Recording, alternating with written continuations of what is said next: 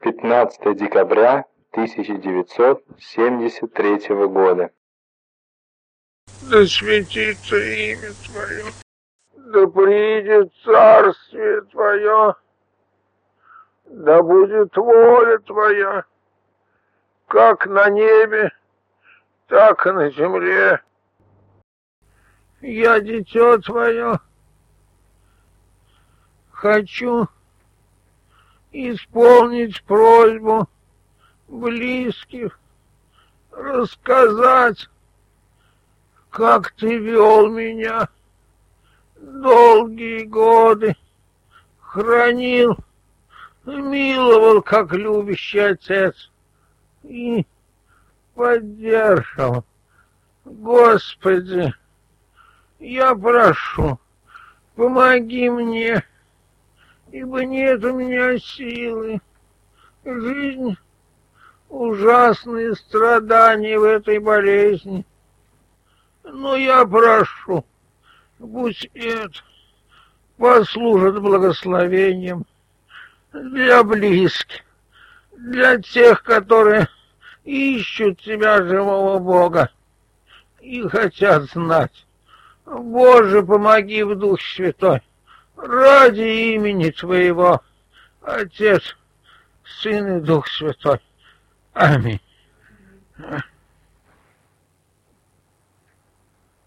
На берегу Волги, в Самаре,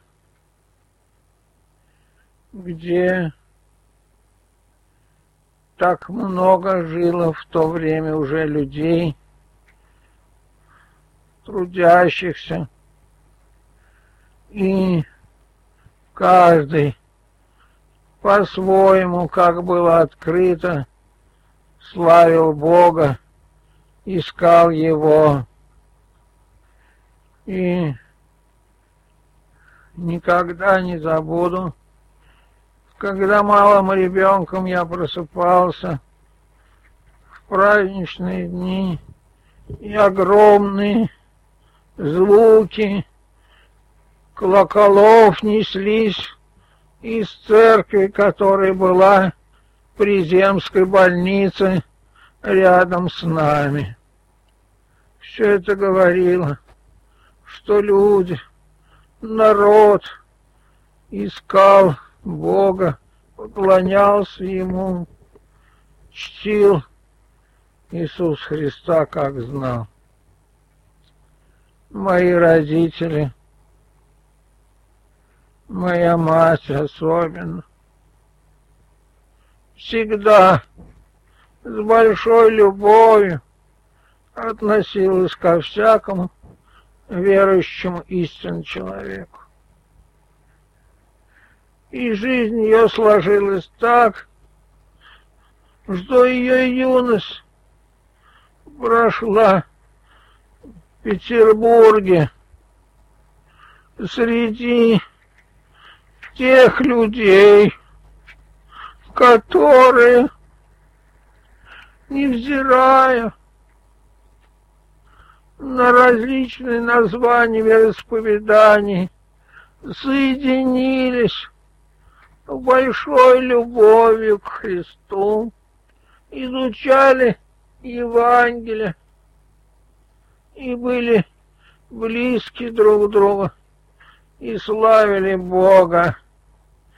Ее брат Петр Иванович тоже в этом огромном столичном тогда городе трудился, учился и свидетельствовал людям о Боге.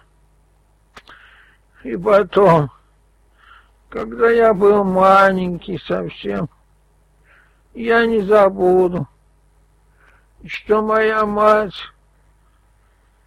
водила меня по всем церквам и православным на службу, где знаменитые старцы глубокие священники совершали служение, и люди, люди приходили слушать.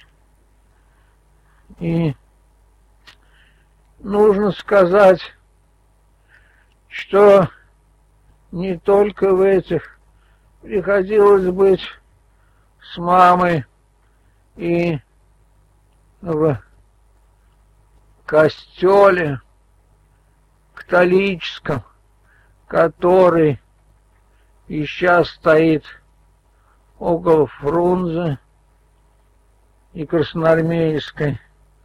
И там я маленьким мальчиком видел, как люди по-своему клонялись Богу.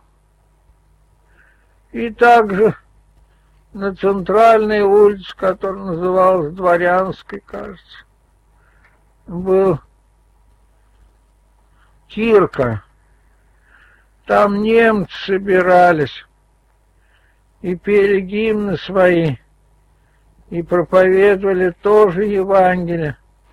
И моя мать, которая учила тоже немецкий язык и английский, вместе с ними пела. А я маленьким смотрел только на все это. Мало чего понимаю. Но видя, что народ все-таки хочет Бога, ищет Бога.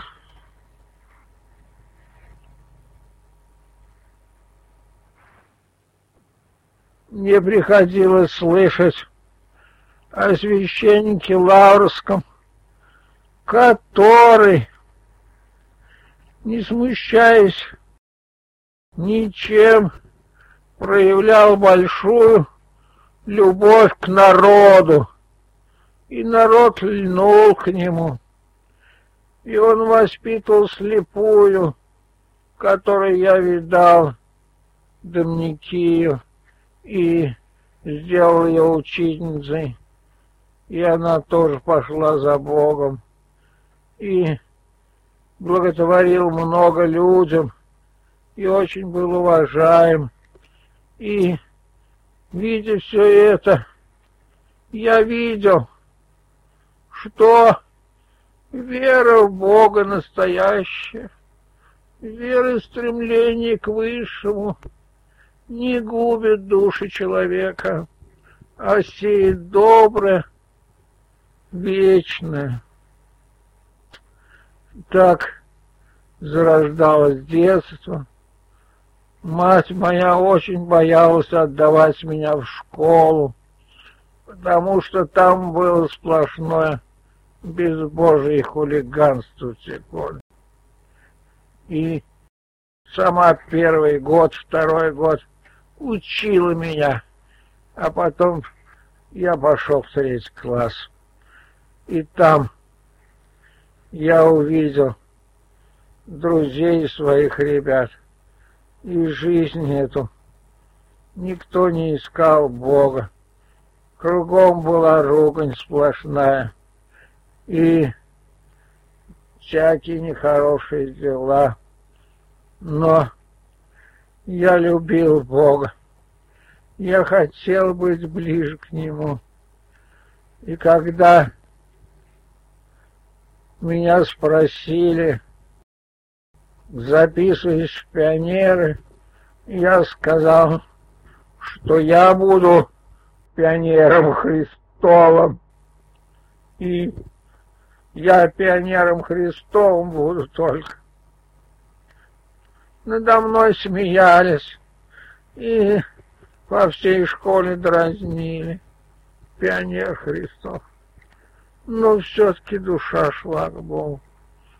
А потом историк, другие преподаватели давали книги, где говорилось, что все произошло само собой, и Бога нет, и все это чепуха. Но я читал, читал, кости разные, находили там людей каких-то, которые были посредниками между обезьяном и человеком, и я стал сомневаться, а на самом деле правду ли говорят верующие родители, Может, и Христа-то никакого нет. Может, и Бога-то нет. Может, все это выдумки вот придуманы. И душа терзалась. Ходил я на собрание молитвенное Иван христиан баптистов. Бывал и в Малаканске, когда родители бывали там. Но я был там как чужой. Почему? Вся молодежь верующая пела в хорах, играла музыкальный инструмент, разные общения. А мне было очень мало еще лет, 15 лет. Я к ним не подходил, вроде подросток. На меня никто не обращал внимания. Кончится богослужение, никто не подойдет, не спросит, кто ты, как. И я уходил одиноко домой. И там читал все книги разные. Читал. Читал я и Библию, которую мне подарили родители с картинками. Она целая сейчас. Но дьявольские сомнения разъедали душ. И была такая тяжелая пора, когда не было ни друзей, не было ничего. Те друзья, которые были у меня по родству, из семьи Чкмарев, Севол там и другие, они интересовались футболом, они интересовались всякими играми, мечами. Меня это не интересовало. И вот в таком положении учился я год еще и дальше. И становился я все хуже и хуже. Грешником стал я. Своих родных сестер обижаю. Мне родители говорят. Ой, ты виноват, ты надо так вести себя хорошо. А я не могу вести себя хорошо. Я полн зла, полн не знаю чего. Я чувствовал, что я иду куда-то в нехороший, нехороший, нехороший. И тогда мне говорили, тебе надо молиться, тебе надо у Бога просить прощения. Я пытался молиться. Я просил у Бога прощения, но ничего не получалось. По-прежнему я вспыльчив, по-прежнему злой, и совсем совесть обличает нехороший, и иду куда-то, куда идет вот вся эта наша молодежь, которая не знает Бога. И тогда мне сказали, что надо поверить. Вот поверить, что Бог прощает грехи, что Бог, когда молимся, слышит молитву, отвечает, помогает. Я страшно мучился.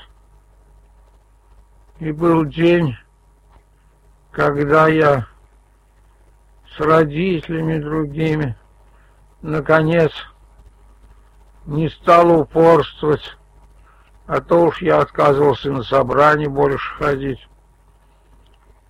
И обратился к Богу с воплем, что я не могу быть хорошим человеком, что я буду совсем скоро изверг и погибну. Спаси меня, спаси, дай мне новое сердце, дай поверить в себя. Вот как дитё к отцу пришел, и тогда вдруг явилась вера. Вдруг явилась настоящая вера. Я поверил, что Христос — Спаситель. Никакого нет сомнений, что Он был на земле. Никакого нет сомнения, что Он слышит молитвы, прощает и принимает. И это был новый день моей жизни. Я был юношей. И тогда сколько со мной безбожники не беседовали. В школе какие специалисты не были и не доказывали со всех точек зрения, я прямо говорил, что Христос есть, отвечает на молитвы, что Он Спаситель, и они мне все прозвали протестантом. И я стал известен в школе как протестант. Кончал девятилетку. У каждого мысли, куда учиться, как дальше продолжить образование, получить специальность и получить все хорошего. Но всем известно, что я верующий, всем известно, что я открыт исповедую Христа. Меня вызвали заведующий учебной частью и сказал, что я противник дарвинизма. Я сказал, что я не противник никакой, я просто учусь. Тогда мне дали доклад для всей школы. Происхождение жизни с религиозной и научной точки зрения. Обошел все библиотеки, собрал всю литературу, и я выступил с этим докладом в присутствии преподавателей и школы.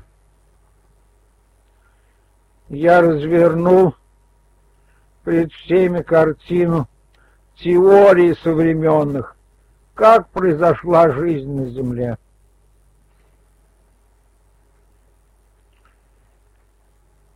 А потом взял книгу, она была у меня в руках, Заварзина, «Живая материя», и прочел, что все существующие современные теории о происхождении жизни на Земле фантастичны и не основаны ни на каких фактах. Теперь я говорю с религиозной точки зрения происхождения жизни. Я, говорю, по этой литературу искал, ничего не нашел. Только вот в Библии прочитал, что Бог создал все, Бог создал жизнь. Так что это значит? Если жизнь произошла на земле, благодаря разных факторов, теорий, какие выдвигаются. И вот результат этой жизни все люди человечества, то в этом нет никакого смысла. Для чего живет человечество часть жизни Земли? Для чего оно произошло? были подходящие условия, кислород, температура и так далее, белки образовались. А для чего? Вот уничтожатся эти условия, жизнь уничтожится как плесень и никакого значения не имеет. А вот если мы признаем Библию, которая говорит, Бог сотворил. Все живущее человека, то это имеет смысл.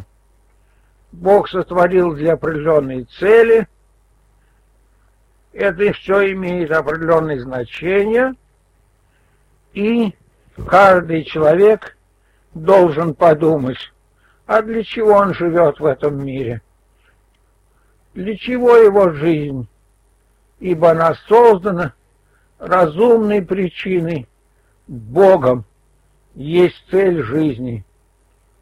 Итак, тот, кто отвергает Бога, причину, разум всего, тот не имеет права искать цели, смысла жизни. Его жизнь появилась как плесень и исчезнет как плесень. Тот, кто верит в Бога, разумную причину всего, должен подумать, для чего он живет, к чему дана жизнь. Когда я закончил доклад, педагоги не были подготовлены. Они говорят, мы не ищем цели и смысла своей жизни. Я говорю, это очень плохо. Потом меня вызвали школьный, зауч там и так далее. Вы противник, вы такой щекой. Дарвина. Я говорю, никакой я не противник опять. Вам срок даем. Передумайте. Не передумайте, исключим из школы. И вот было заседание школьного совета хулиганов с финками, которые хулиганили, их оставили в школьное исправление еще а меня, как неисправимо, исключили и не дали окончить среднее образование. Я тут же устроился учиться на курсы садоводов, пчеловодов, огородников. Думаю, что это специальность для христианина хорошая. Но в это время были страшные годы. Это 29-й год, 29-й год, приближался 30-й. Все церкви закрывали, молитвенные дома отбирали, всех верующих разгоняли, арестовывали. И тут была не буря страшная, одним словом. И тогда у нас в Куйбышеве много арестованных было всяких. Всех арестовывали. И священников, там, и старов. Нашего пресвитера арестовали. И моего папа, который всю жизнь проработал фельдшером на железной дороге и в то же время искренне любил Бога и все свое время свободно отдавал, проповедовал Евангелие и был верен Богу, тоже посадили. И Петр Иванович Хмарев, который инженер знаменитый всегда, день и ночь, способствовал восстановлению хозяйства после революции Куйвши, тоже посадили. Всех посадили и молодежь, которая была здесь, вот верующая такая, тоже посадили. А мне было тогда 17 лет. Меня не посадили. Я несовершеннолетний. Вот. А получилось так, когда меня из школы исключили, я школьником написал письмо, что так и так меня выбросили за борт школы в Житейское море, но я не утонул, потому что я верю в Бога, и взял из Евангелия каждому стишок, написал, конверт упаковал и отправил в школу. Там получил класс, распечатал, и все читали, многие, говорят, плакали, и потом думают, нас всех за это письмо из школы выгонят. Взяли, отнесли заведующему. Заведующий отнес там в Обланов, что ли, образование отдел. А те отнесли в ОГПУ. Вызвали мою маму и говорят, что ваш сын совсем распустился. Ведет себя очень плохо, поэтому примите меры. Мы его не можем арестовать, он несовершеннолетний, но мы его отправим в детскую исправительную колонию. Но Бог помиловал меня, в детскую исправительную не отправили, оставили дома все-таки. И вот меня, значит, все время следили, и такое положение создалось, что молодежь старше арестовали, а мне 17 лет. Ну, я всех ободрял, собирал, говорил, надо не отступать от Бога. И мы делали всякие дела, вплоть до того ночью, глубокой ночью, окружали тюрьму вот здесь вот. Тюрьма сейчас от здания, угол Арцебужской и Полевой, кто знает. Вот. И ночью с пением пели кругом, чтобы ободрить заключенных.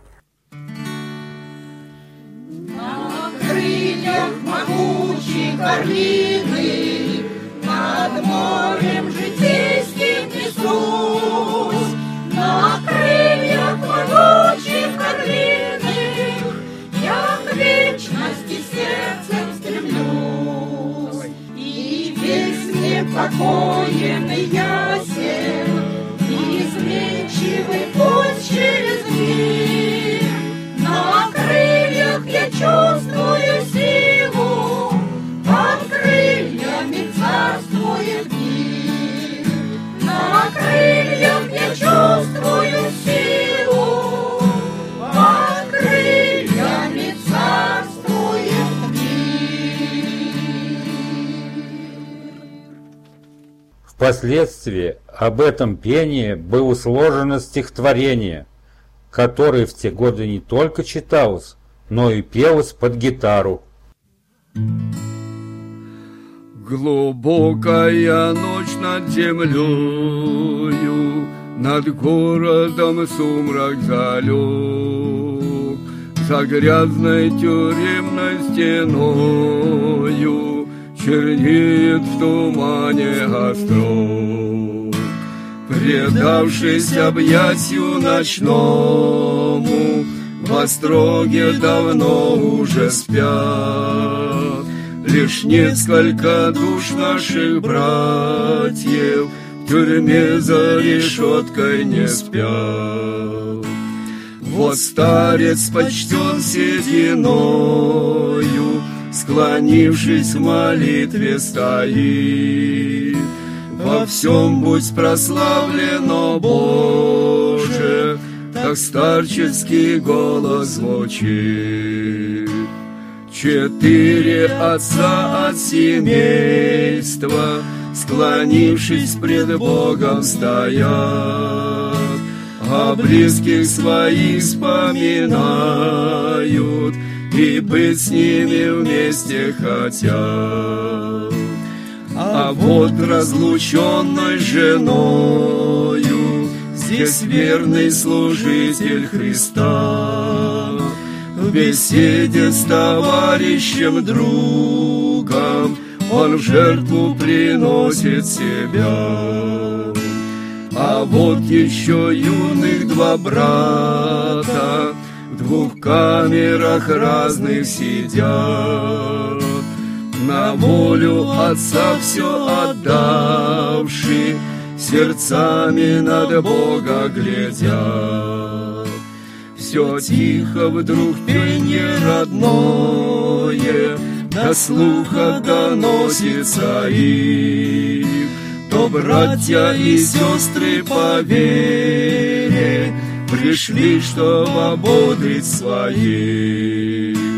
На улице тихо, безлюдно Умол говор шумный дней И пение звонко несется По улице темной пустой. О, братья и сестры, вы смело За Господом души влекли А люди сочли лицемерьем И вот за решеткою вы Прославьте же сердцем душою За все испытания Творца. О, будьте верны вы до гроба Всей жизни Ему до конца.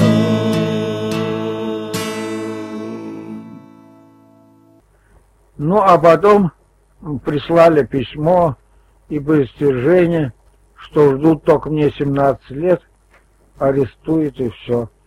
Ну, я думаю, слава Богу, за Христа надо пострадать. Вот. И вдруг тогда у меня загорелось сердце, я Евангелие читал. Гонит в одном городе, бегите в другой. Я говорю, мама, вот как быть? Может мне уехать в другой город?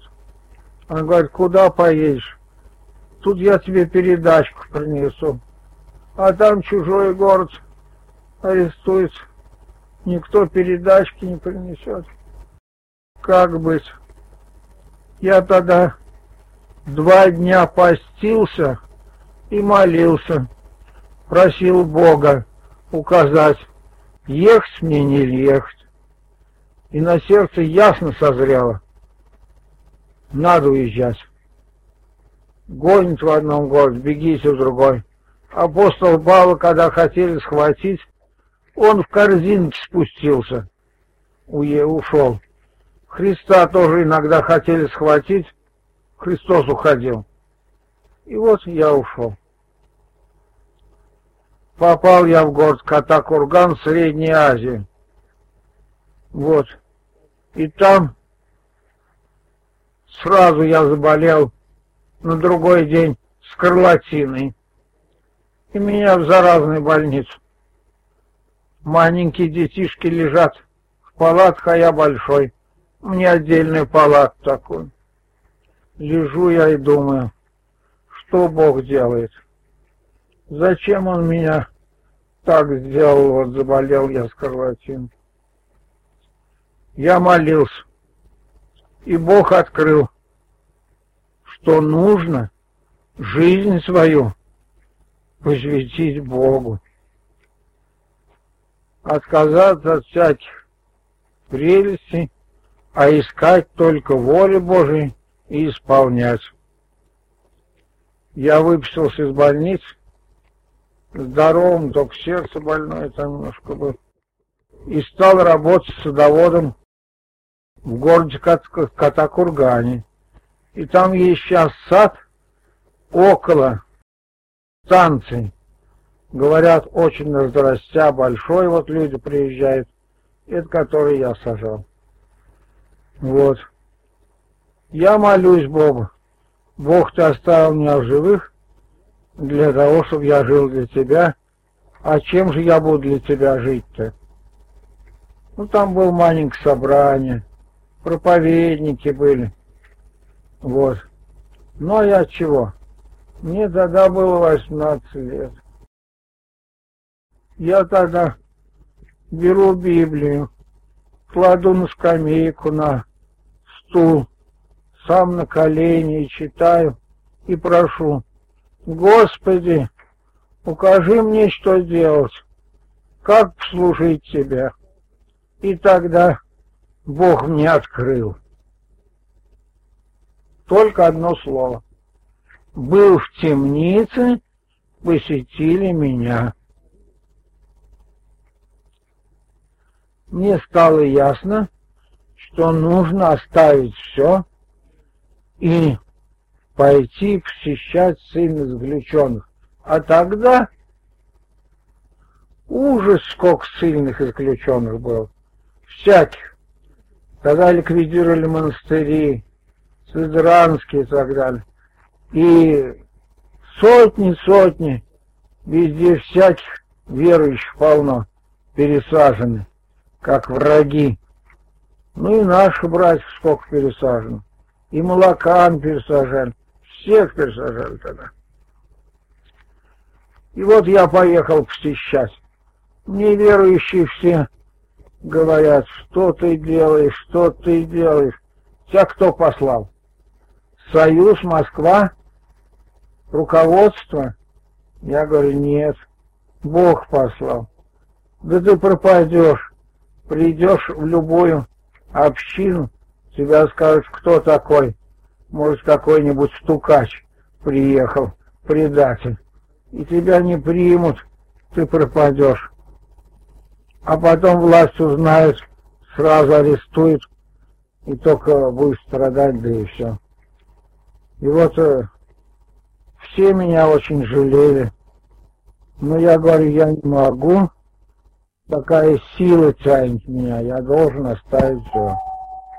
Те вещи, какие у меня были, чего сложил пальто с каткой, как делают солдаты, купил фляжку, купил походную сумку через плечо для того, чтобы положить Библию, чевой мешок за спину и пошел, пошел посещать.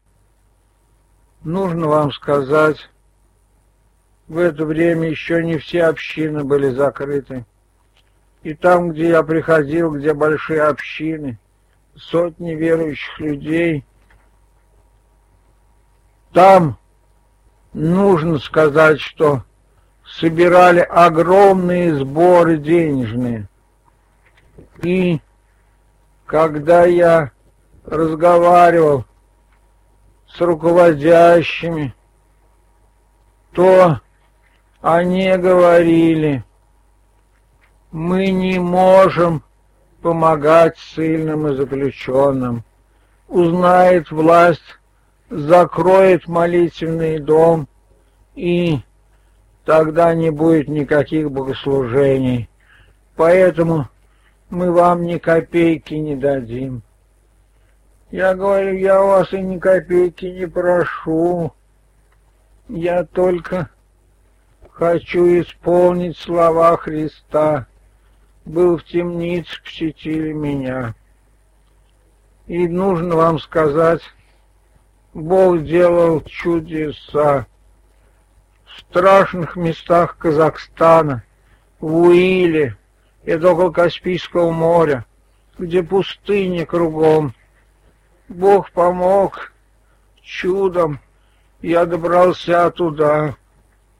А там кругом голод, хлеба совсем ни крошки нет. И я на спине нес пятеришный мешок сухарей, чтобы поддержать людей. И когда я пришел, они питались, чтобы не умереть, ОГПУ выдавал ежедневно. В таких кулечках маленьких пшено, пшено. Вот пшено варили, и это был как хлеб, хлеба совсем не было. И что я там увидел? Коля Бондаренко, это был такой юноша, самарский, очень талантливый поэт, он уже лежал в могиле.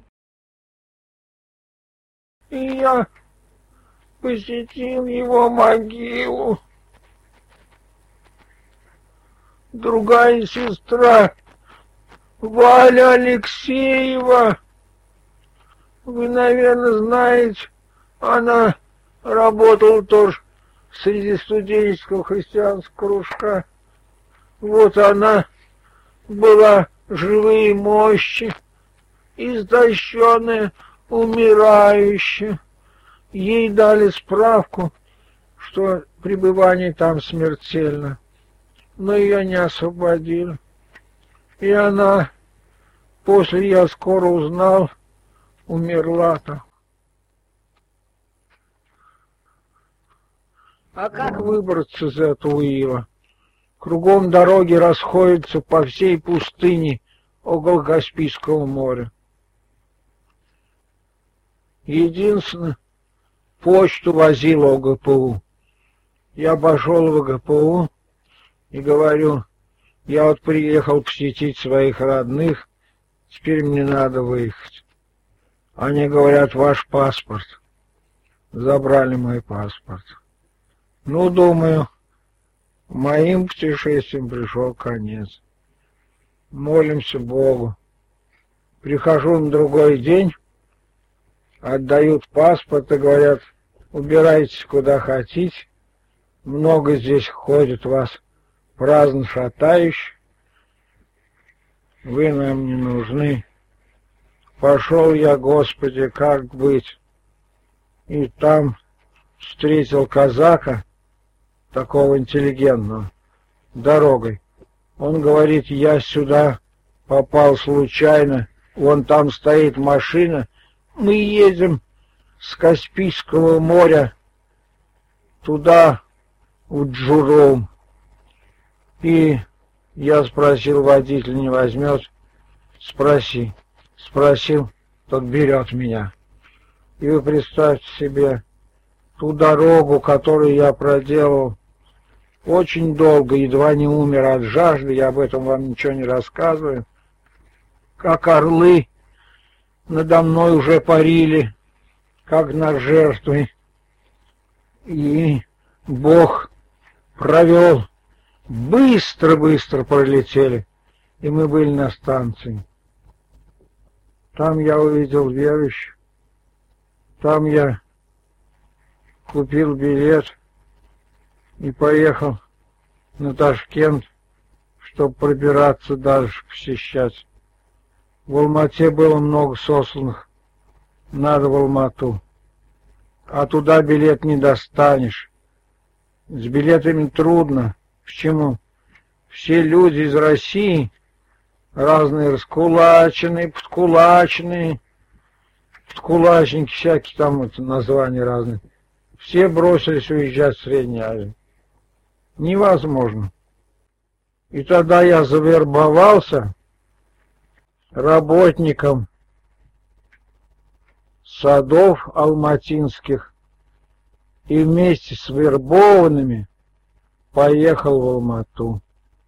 Бог дивно благословил, приехали, ночевали на улице, а на другой день, воскресенье, я истыкал верующий.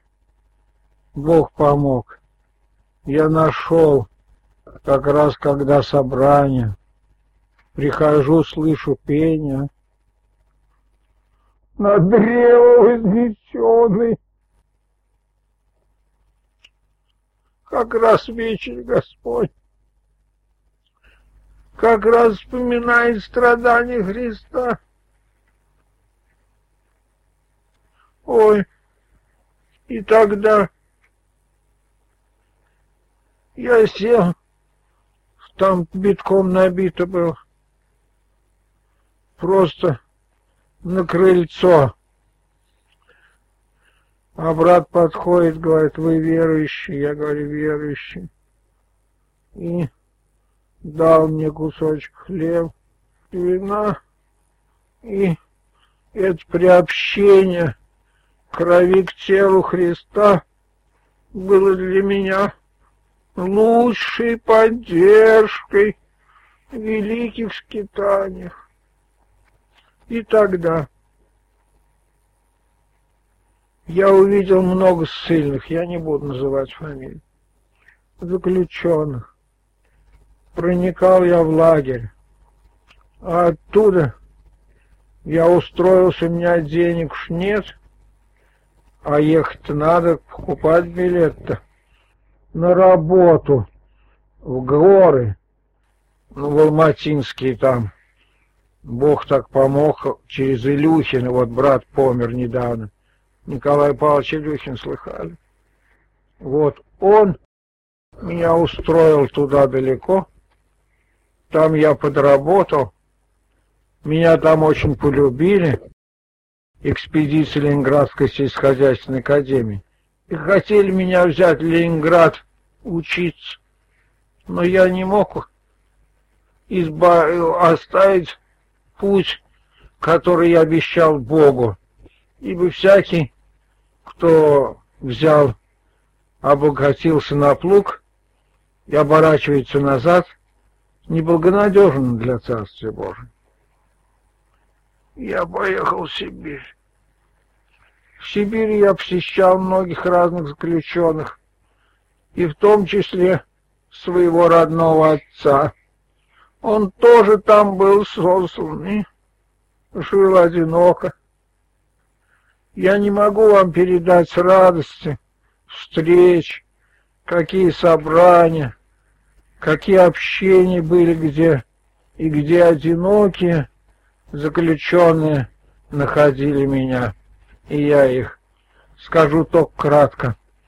Был Александрский Централ. Это знаменитое место поется каторжанами. Вдали от Иркутска, далеко в стране Иркутской, между гор и глухих скал, обнесен стеной высокий Александрский Централ. Там самых заключенных задержали, и там был распределитель и так далее, и так далее. И Бог такие чудеса делал, что туда проникнуть нельзя, а я проникал. Не я, Бог так устраивал. Как? По молитвам. Вот оттуда из этого централа выехала бригада, тянут провода. Проводку делают там какую-то.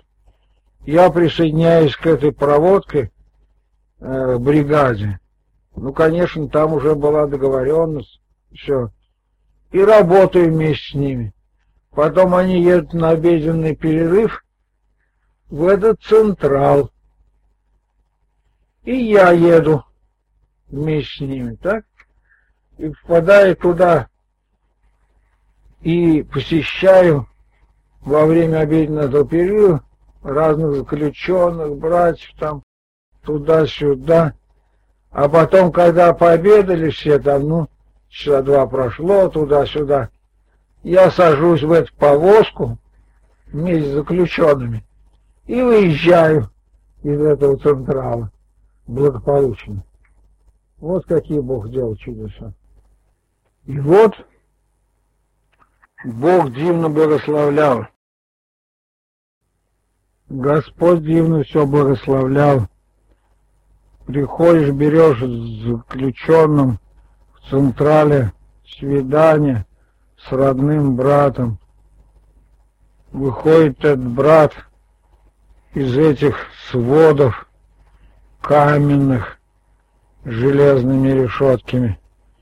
Часовые говорят, ну вон иди твой брат, или не узнаешь. А я его первый раз вижу, конечно. Думаю, не то это, не то другого. Но Господь так дивно делал, что передать вам нельзя. Это чудо, это чудо. Оттуда я поехал посещать другие места, и в частности город Иркутск. И в Иркутске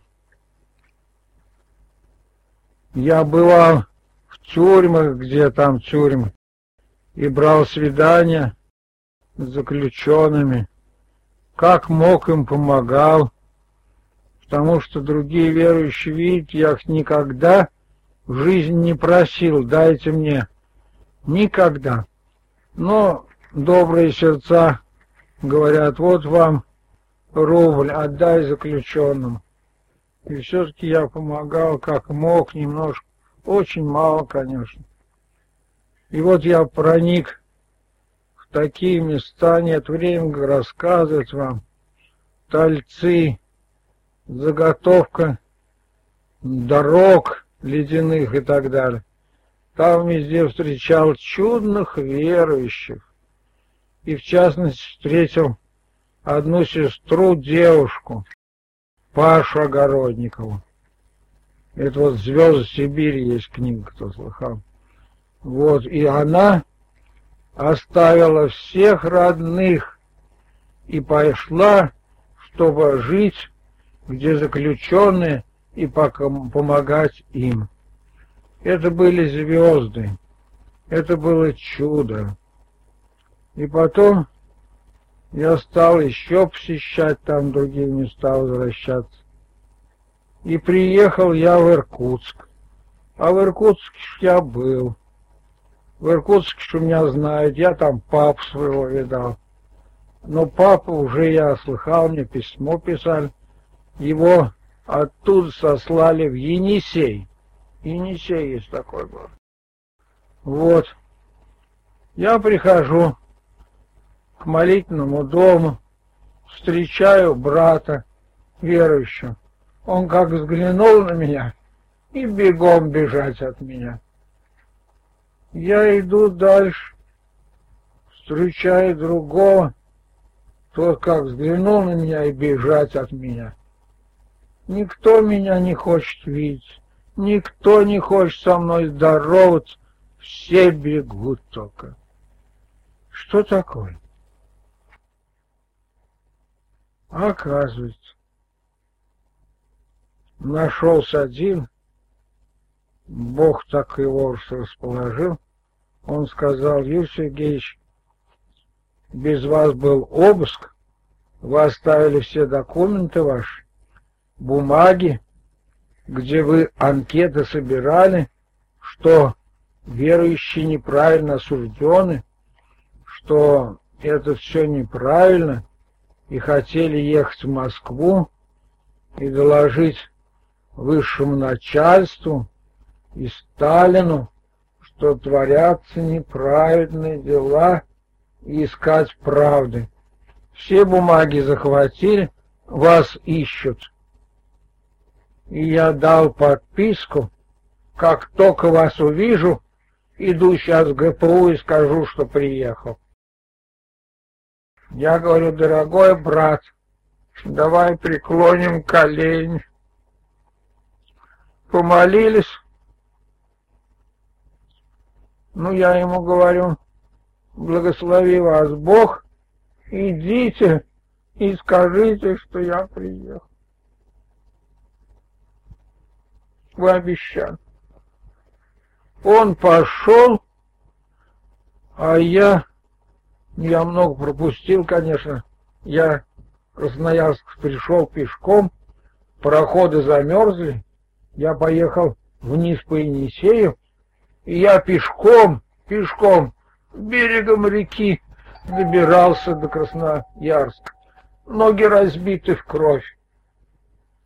И нет мне пристанища, нет мне где остановиться. Вот такие были дела. Ну, а потом Бог так дивно сделал, что я вспомнил одну прачку верующую. Пошел к ней и сказал, вот так и так меня ищут, поэтому хотите меня принять или не хотите, ноги мои в крови. Она меня уложила в постель, у нее была одна комната, и никуда не пускала. И вот сколько я там лежал, она лечила ноги мои. А потом ночью, как меня не искали, потому что сообщили, что я здесь. Вот, Бог вы помог, пошли на станцию, я прятался за товарными вагонами, она купила билет, и потом, когда поезд уже пошел, она вынырнула с билетом, я взял билет, вскочил в поезд и уехал. Вот. Уехал я. Теперь куда ехать? Можно было поехать домой. Можно было поехать в разные места. Но кто взялся за плуг, не должен оглядываться назад. Я по-прежнему поехал считать сильно заключенных. И в результате меня в одном месяце схватили, но не знали, кто я, что меня ищут. Ну и так это мягко обошлись. Мы выясним вас, отпустим и так далее. А потом, когда написали в Красноярск вот такого-то, все сразу, давай сюда его. И в результате всех результатов особым конвоем, особым условием привозят в город Красноярск и начинается допрос. Говорят, вам только 18 лет.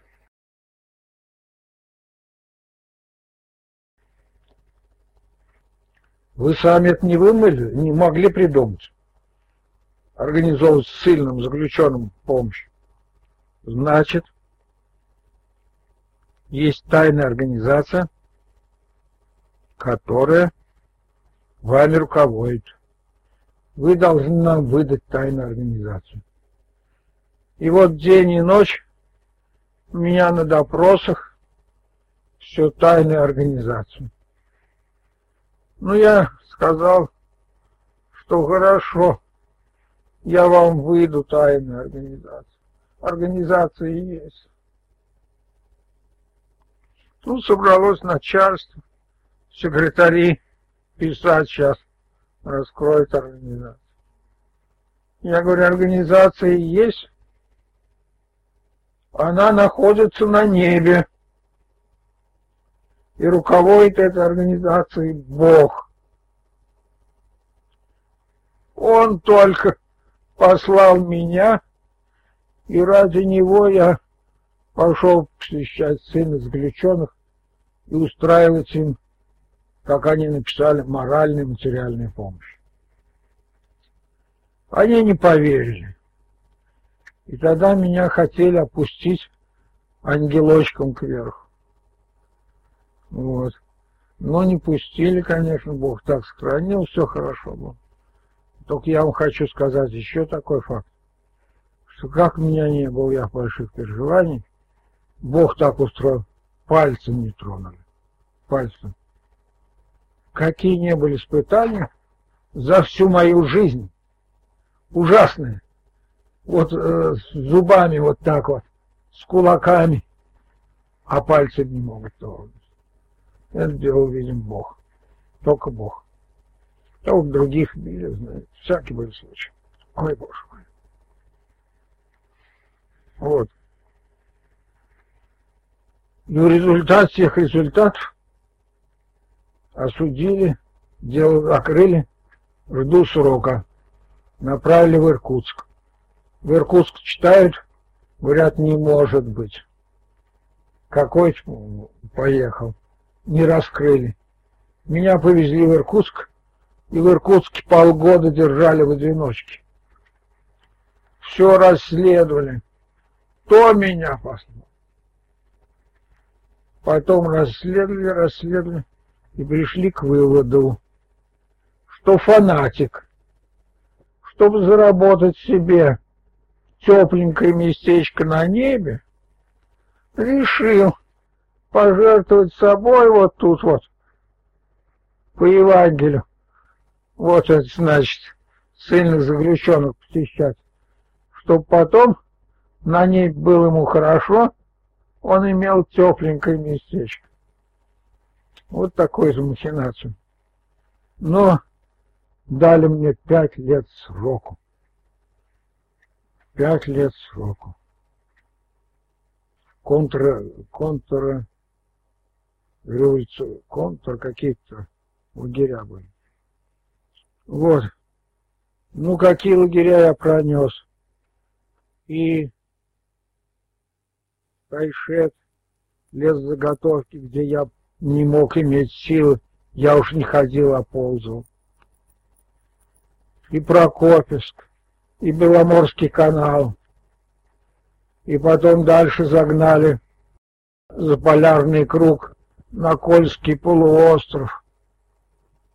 Но все-таки я работал добросовестно, и Бог сделал великое чудо, надо помянуть кратко. Когда мне исполнялось, кажется, 20 лет, я точно скажу, я у Бога спросил, Господи, в день ангела, в день рождения, ты даешь подарки, все люди, у меня никого нет родных, ты дай мне подарок, чтобы я получил от тебя подарок. И у меня заболела нога. Нарыв. Я пошел в амбулаторию, увидал весь этот ужас, отношение к больным, как их в шею гоняют и так далее. Пришел я домой, не домой, а в барак держу. И стал молиться. У меня был маленькое Евангелие. Моя мама приезжала ко мне на свидание в Беломорский канал и привезла маленькое Евангелие. И вот я читаю, там написано притча о милосердном самарянине. И там написано, иди и ты поступай так же. Мне стало ясно, я должен быть не электриком, не химиком, не геологом, а врачом. Все должно стать. И Бог так дивно сделал. Я выписал книги, стал так заниматься, учиться сам, что после, когда были экзамены там разные, я выдержал блестяще, меня очень оценили, я сам стал преподавать на всяких курсах, и меня как медработника, я уж подробно не рассказываю, но Бог свидетель, очень высоко ценил. А я был связан с техникой, понимал технику, сделал целый ряд изобретений, лечебные ванны, лечение цинги и так далее. Обо мне писали в газете, называется «Перекопка». И потом, нужно вам прямо сказать, это все-таки для заключенных большая сумма, премировали 100 рублями за изобретение. Вот Бог все так благословлял. Ну, когда приехали из Медгоры, центр Беломорского канала, и показывали мои изобретения, то начальство выше сказал, что меня надо освободить, учить и вообще, так сказать, предоставить возможность.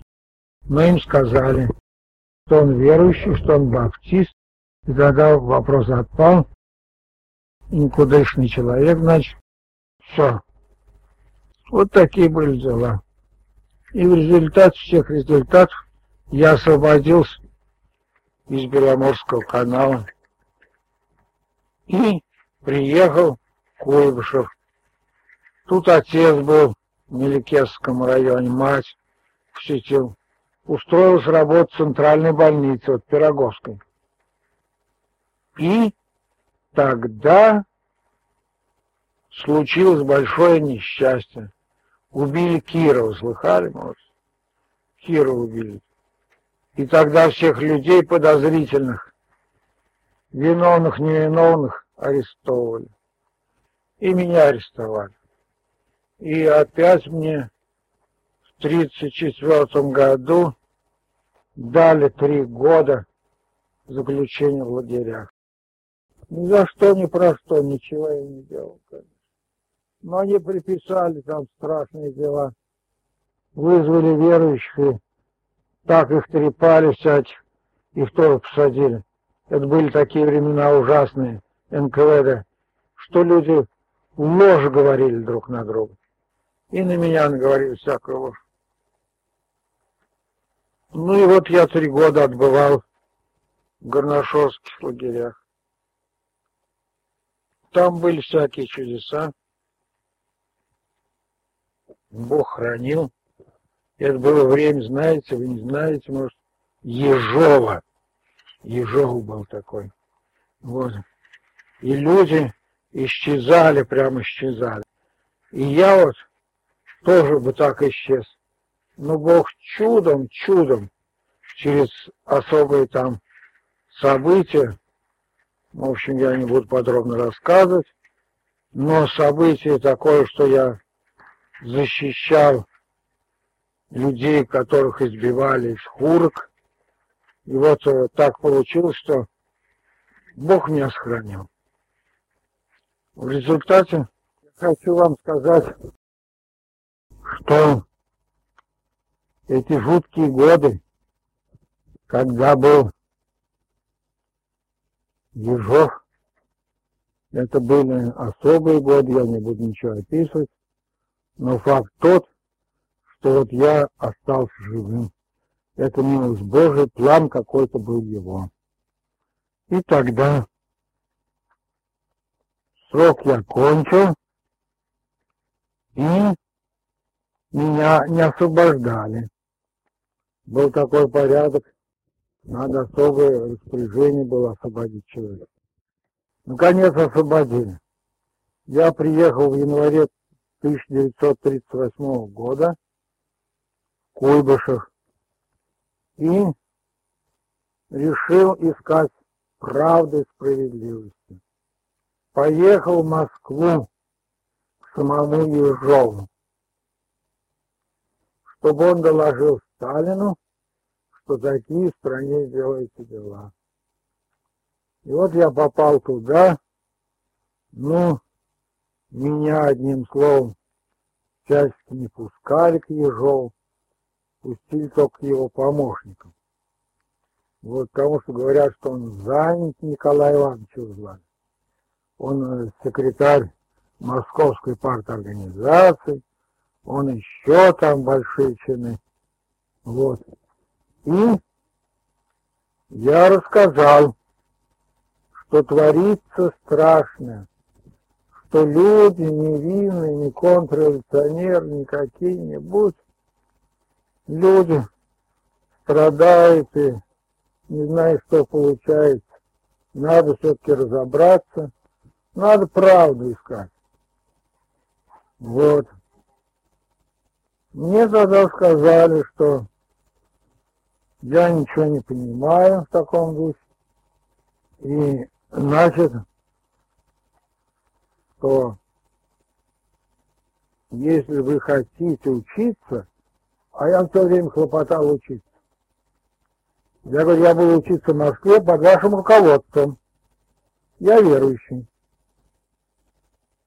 Вы будете наблюдать за каждым шагом, и вы увидите, что можно быть верующим, и не каким-нибудь контрреволюционером, а хорошим человеком, полезным народу и стране нашей и так далее. Они говорят, один путь для вас. Давайте вступайте в контакт с нами. Никто вас подозревать не будет. Вы будете с нами работать по линии ликвидации контрреволюции среди верующих. Мы вас будем посылать на Украину, везде. Никто вас подозревать не будет. И вы будете выполнять наши задания. Потом будете учиться для вас будет широкая дорога. Я говорю, я не могу, потому что я не признаю это правильным, потому что врагов-то я не вижу. Где враги-то? Ну, они говорят, ты еще молодой, ты подумай, завтра утром к нам приходи. Вот тебе номер гостиницы, иди в гостиницу, а утром придешь, скажешь окончательный ответ. Я вышел, зима, Москва, кругом холод, кругом колонны. Я взглянул только на небо, на звездное небо и сказал, Господи, дай мне быть верным и истине. И пошел на станцию, купил билет и уехал в Куйбышев. Куйбышев приехал, устроился на работу. В это время никаких церквей не было, собраний не было. Верующие боялись друг друга, как огня. Это я умышленно говорю. Николай Александрович Левенданцев вернулся из заключения. Он не подпускал к себе ни одного верующего. Понимаете? А если бы он только подпустил, его в живых бы давно не было. Я вам точно говорю. Потому что был такой, такой период. Ежовский называется. Вот. Ну а я чего? Никого нет. Никаких верующих нет. Все разбито. Я решил тогда учиться. Мне надо среднее образование кончить, меня выгнали из школы-то. Я кончил школу взрослых, получил образование. Я пошел в фельдшерскую, на отлично сдал за фельдшерскую. Ну, потом Бог так сделал, вы знаете мою жену, Марию Федоровну, она студентка была. Вот, и Бог нас соединил, я тогда женился. Понимаете? Ну, я не буду подробности рассказывать, это дело большое, но факт тот, что тут были искры все-таки света. Дальше. Я радуюсь, занимаюсь, а верующих нигде никого нет. И еду в Уфу и поступаю в Уфимский медицинский институт. Это было трудно, конкурс, но Бог помог. И в результате я студент. И вот происходит встреча профессоров со студентами. Речь от студентов поручили мне. Никто еще не знает, кто я. Думает, человек пожилой так, значит, из старых кадров каких-нибудь там. Вот. Ну, я выступил.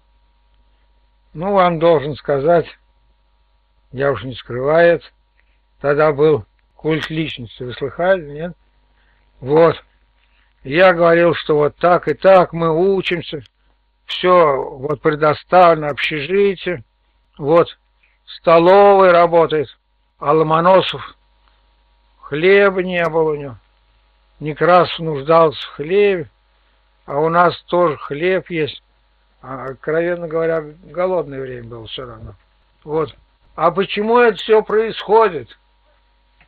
Потому что в Москве, в Кремле живет отец всех трудящихся, великий Сталин.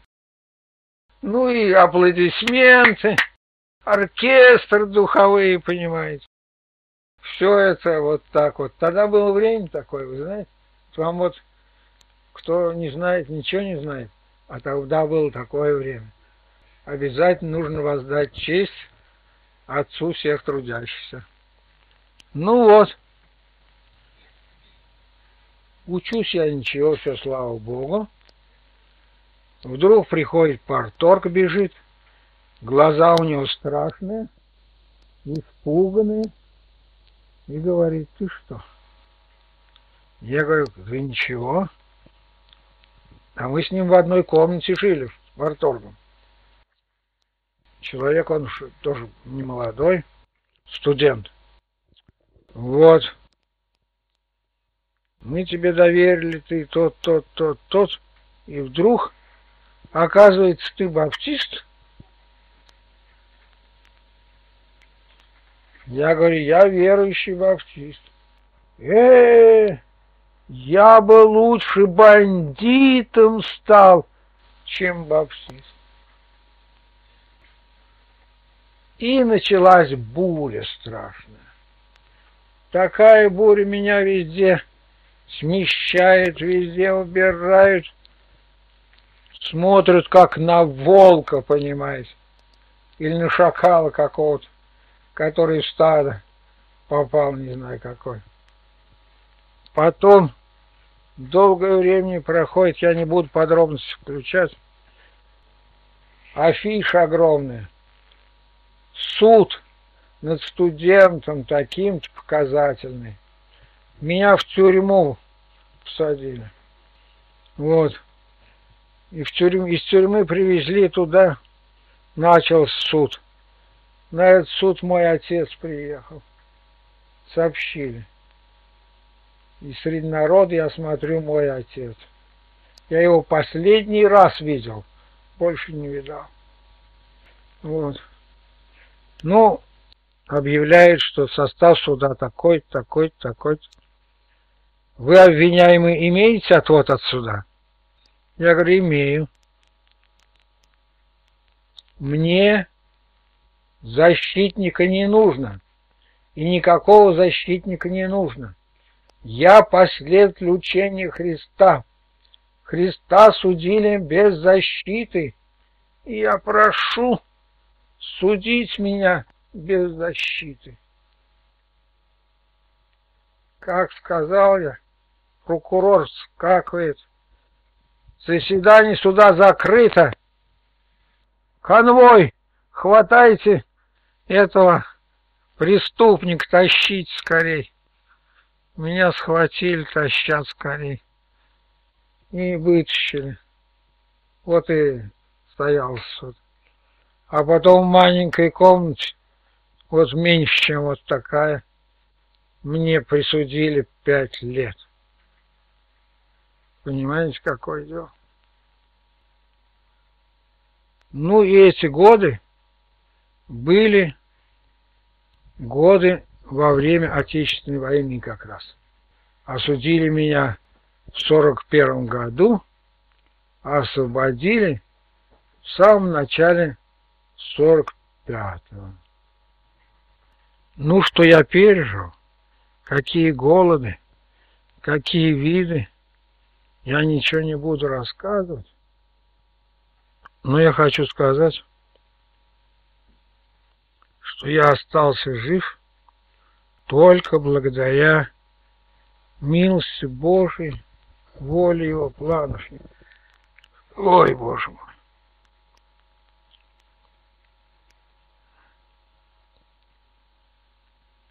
Вот, теперь перед самым освобождением в народе во время войны стали искать Бога все-таки все люди. Всякие люди. И я с Божьей помощью стал свидетельствовать о Христе, не стесняясь. Вот на кухню прихожу, там повара, женщины воруют рыбу, там тоже будет есть. Я говорю, вы Бога верите? Вот Бог все-таки говорит, как. Вы приходите в амбулаторию, мы потолкуем. Они приходят. И вот что произошло, это я вам истинно говорю. В мою амбулаторию приходят самые разные люди. И не какие-нибудь там вот простые рабочие. И начальник КВЧ, это культурный воспитательный часть женщин. И другие. И я только говорю, давайте молиться Богу и каждый молится по-своему. Православные молятся по-своему, староверы молятся по-своему. Там молоканы или кто-нибудь баптисты молятся как по-своему. И вот все люди стали молиться к Богу. Почему? Потому что вы знаете, какие были времена, какая была война, сколько людей пропадало и люди, наконец, открыли глаза, стали искать Бога. Тогда что сделали? Меня убрать-то нельзя, меня очень ценили как медработника, другого-то нет. Стали ставить часового. Как вот я амбулаторный прием кончу там больных, около моих дверей стоит часовой никого не пускает ко мне. Вот. Ну, что происходит дальше? Бог делает всякие чудеса. Я тогда из Евангелия по памяти пишу разные тексты, чтобы люди, вот кто ищет Бога, лагерь, читали Слово Божие. Они переписывают друг другу, понимаете? И вот я написал текст, никогда не забуду. Кто жаждет, иди ко мне и пей. И вот глухая ночь. Этот часовой уж ушел, а ко мне в амбулатории стук-стук. Я говорю, кто там? Это, говорит, жаждущие, жаждущие пришли. Глухой ночью мы там читали Евангелие, молились. Это чудо. Это чудо. Но я не буду подробности рассказывать, нет времени. Одним словом, меня освободили туда-сюда. Я попал в Уфу. В Уфе я попал на первое молитвенное собрание. Первый раз тогда стали разрешать. Понимаете, не разрешали. Ни церквей не разрешали. Ничего. А тут разрешать стали. И вот тогда на этом собрании я истощенный, плохо одетый. Братья все проповедуют, там поют, а я сижу так в сторонке, как какой-то. Потом мне говорят, может, вы что скажете? Я говорю, ладно, я скажу. Я поднимаюсь, читаю место Слова Божие, так Бог положил. Дух Господень на мне, ибо Он помазал меня благовествовать. Как я говорил, я, Бог знает, но люди, сколько народу был, народу масса был, такой вопль, такое покаяние, все просят прощения у Бога, покаяние было, такое пробуждение передать вам нельзя. Ну, потом я попал в Самару, в Куйвыш, а меня нигде не прописывают. Везде гонят. Как увидит вот такой человек, гонят. В деревню я в разные вот здесь вот, какие только не ездил. Как приезжаю, вот посмотрит документ, гонят. Никуда не нужен. Никому не нужен. Но я вам хочу сказать, что в результате всех результатов столько покаяния было. Я куда не приезжаю, нахожу верующие беседы. Покаяние, радость передать невозможно. В Чапаевске, на других местах. И меня запрятали, наконец, в глухое место Тяглого озера, Пестровский район. Вот. А там мы, Бог помог, я не хочу сказать, это моя инициатива, я не помню. Это Бог так делает. Собрали всех верующих, православных, молокан там много, баптистов. С какой целью? Помочь страдающим воинам, которые в госпиталях лежат, вот э, в Чапаевске и других местах кто маслиц, кто яиц, понимаете, пожертвовать от верующих. Ну, как полагается, милосердный самарянин. Вот. Устроили большое собрание, в самой большой избе. А впереди председатель сельсовета. А по бокам два председателя колхоза. Ну, мы объяснили что мы не можем проводить собрание без молитвы, без пения, без чтения Слова Божьего. Они разрешили. Мы, значит, это все сделали, почитали Слово Божие, указали, как нужно любовь оказывать всем, выбрали стариков, самых уважаемых, с такими вот длинными белыми бородами, и они должны собрать вот масло, кто, кто яйца там, ну кто может что повезти.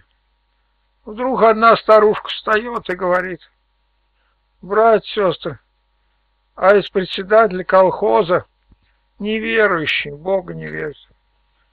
И эти самые председатели, как их называется там, сельсовет тоже не верит. Давайте молиться, чтоб Бог обратил. И все стали молиться, чтоб Бог их обратил.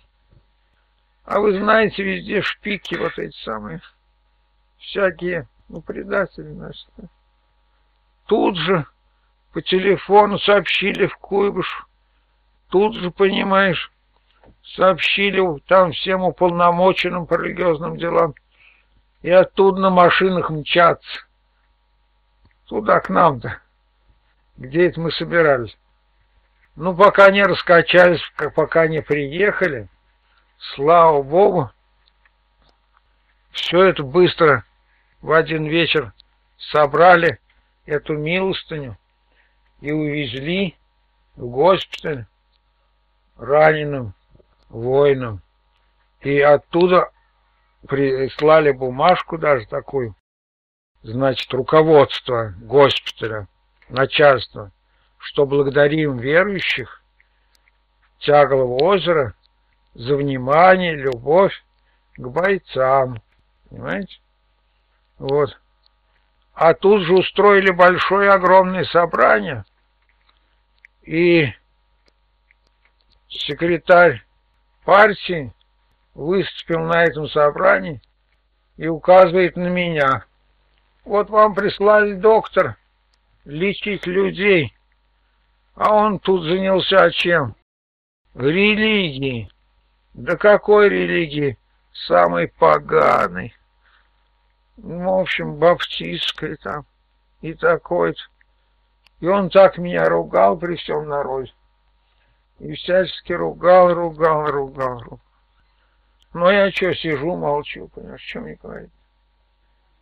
И тут же день-два военкомат меня сразу вызвали и на фронт, понимаете, на Дальний Восток. Там загоралась война с этой, с Японией. И меня вот в действующие войска с Японии. Бог благословил. Я там работал фельдшером. Я делал добро, ко мне все хорошо относились. Бог благословил. Война кончилась. Нас на Курильские острова есть, Курильские острова. Ну, а меня, значит, Бог помилуй, домой до мобилизацию. Я приезжаю домой. И в результате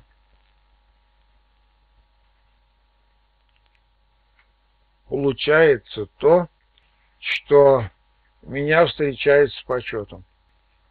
Паспорт чистый, воин советской армии, да, участник войны, везут, понимает, на легковой машине домой, иду в институт поступать, пожалуйста, дорога открыта, участник, сражался у меня прям, в книжке есть красноармейской, участвовал в боях и так далее. Ну и в результате я учусь в медицинском институте три года. Три года. Оканчиваю третий курс отличником. Бог благословил. А в то же время везде и всюду мы с молодежью верующим разъезжаем не только ближайшие другие города и проповедуем Евангелие, призываем к покаянию, призываем к Богу.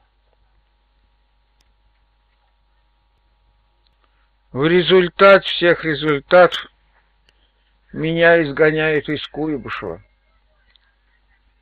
лишает возможности учиться, приходится ехать в Среднюю Азию. А потом мама мне пишет письмо. Директор института сообщает, приезжай, учиться будешь. Учение разрешено, все предоставлено тебе. Такая добрая душа нашлась. добрый, в кавычках, конечно. И в результате мама пишет, смотри, что ты делал тут такое особое. Пока я собирался, пока я там увольнялся, меня там забрали в Средней Азии, упаковали в конверт и под особым конвоем привезли в Куйбыш. Сюда, в Куйбыш. Здесь начали следствие страшное, в котором выяснилось, что я в течение вот этих лет учебы организовал подпольные организации верующей молодежи, которая везде и всюду разъезжала и вербовала людей к Богу, что комсомольцы ушли, оставили билеты и стали верующими. И там на самом деле целый список этих комсомольцев, их трепали, мне очные ставки делали. Ну вот, в результате, значит, что получилось? Меня трепали, трепали и говорили, ты только откажись от Бога. Если вот откажешься, судьба твоя будет облегчена. Мы созовем всю молодежь, и ты всем скажешь, что Бога нет, все это ничто. И тогда тебе будет легко. Я говорю, я это делать не могу, потому что я убежден.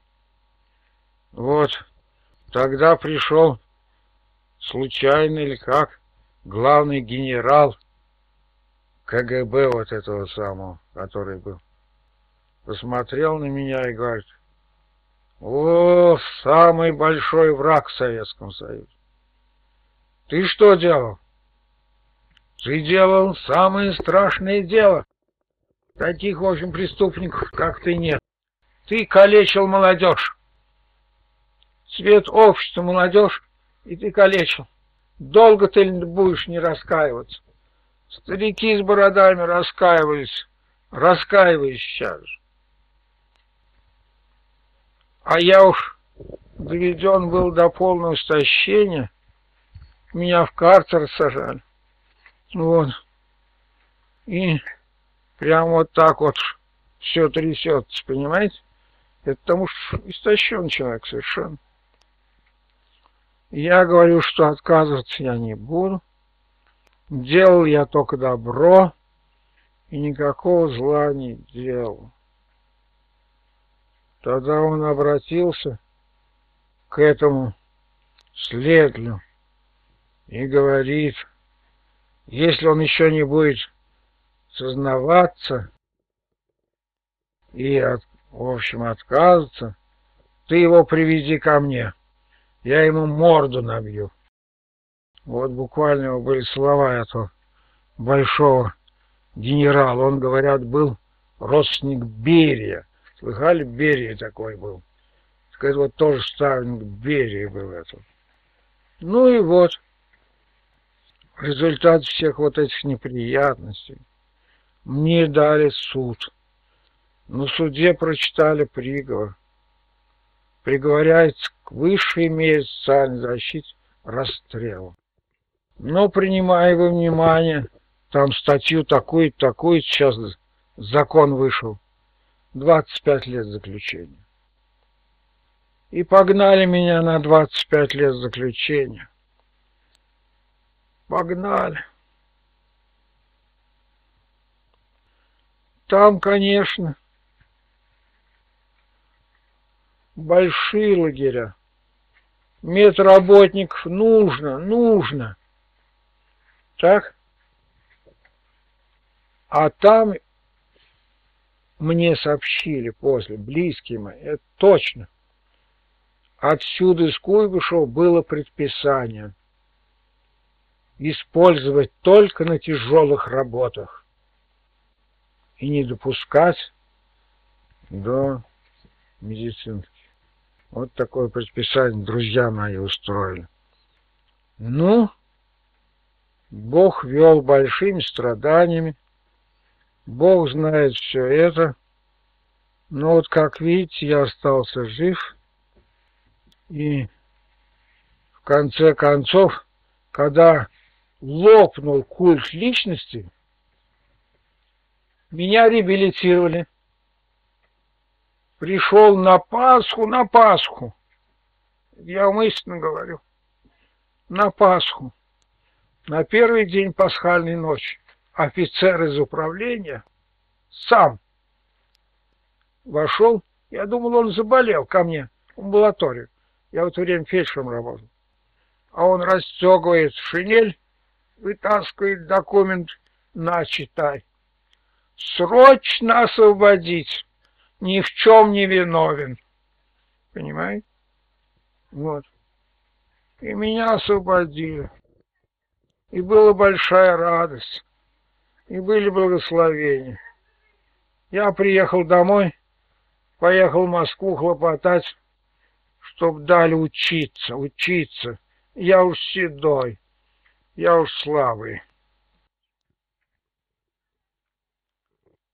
В Москве долго решали вопрос со мной, допустить ли учиться. В Куйбышев, говорит, нельзя, потому что здесь он будет как мученик. Его можно только в другом городе. Потом, в общем, советовали с ЦК партии, туда, в общем, писали, и только по разрешению ЦК партии не разрешили окончить медицинский институт и получить диплом врача.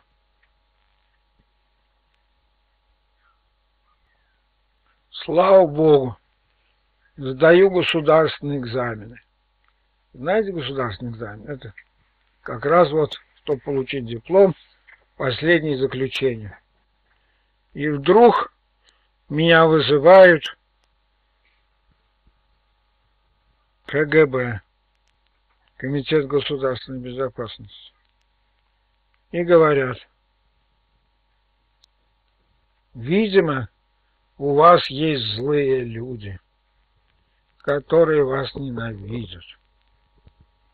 Пришли из Москвы документы, что вы неправильно освобождены, что все вот ваша реабилитация закрывается, и вы считаетесь преступником, и таким, и сяким, и так и далее. И в результате вот распишитесь, получаете новую справку, у вас реабилитация отменяется. Я говорю, ну как же так, ну как же так, ведь черт.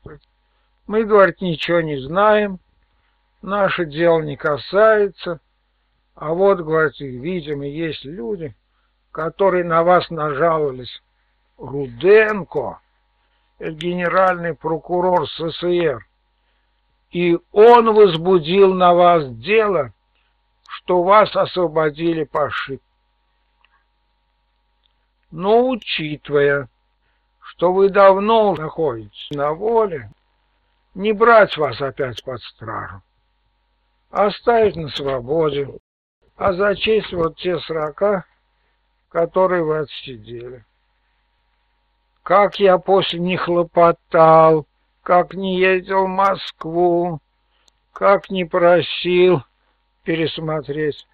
Бесполезно как стена какая. Причислен я к злодеям.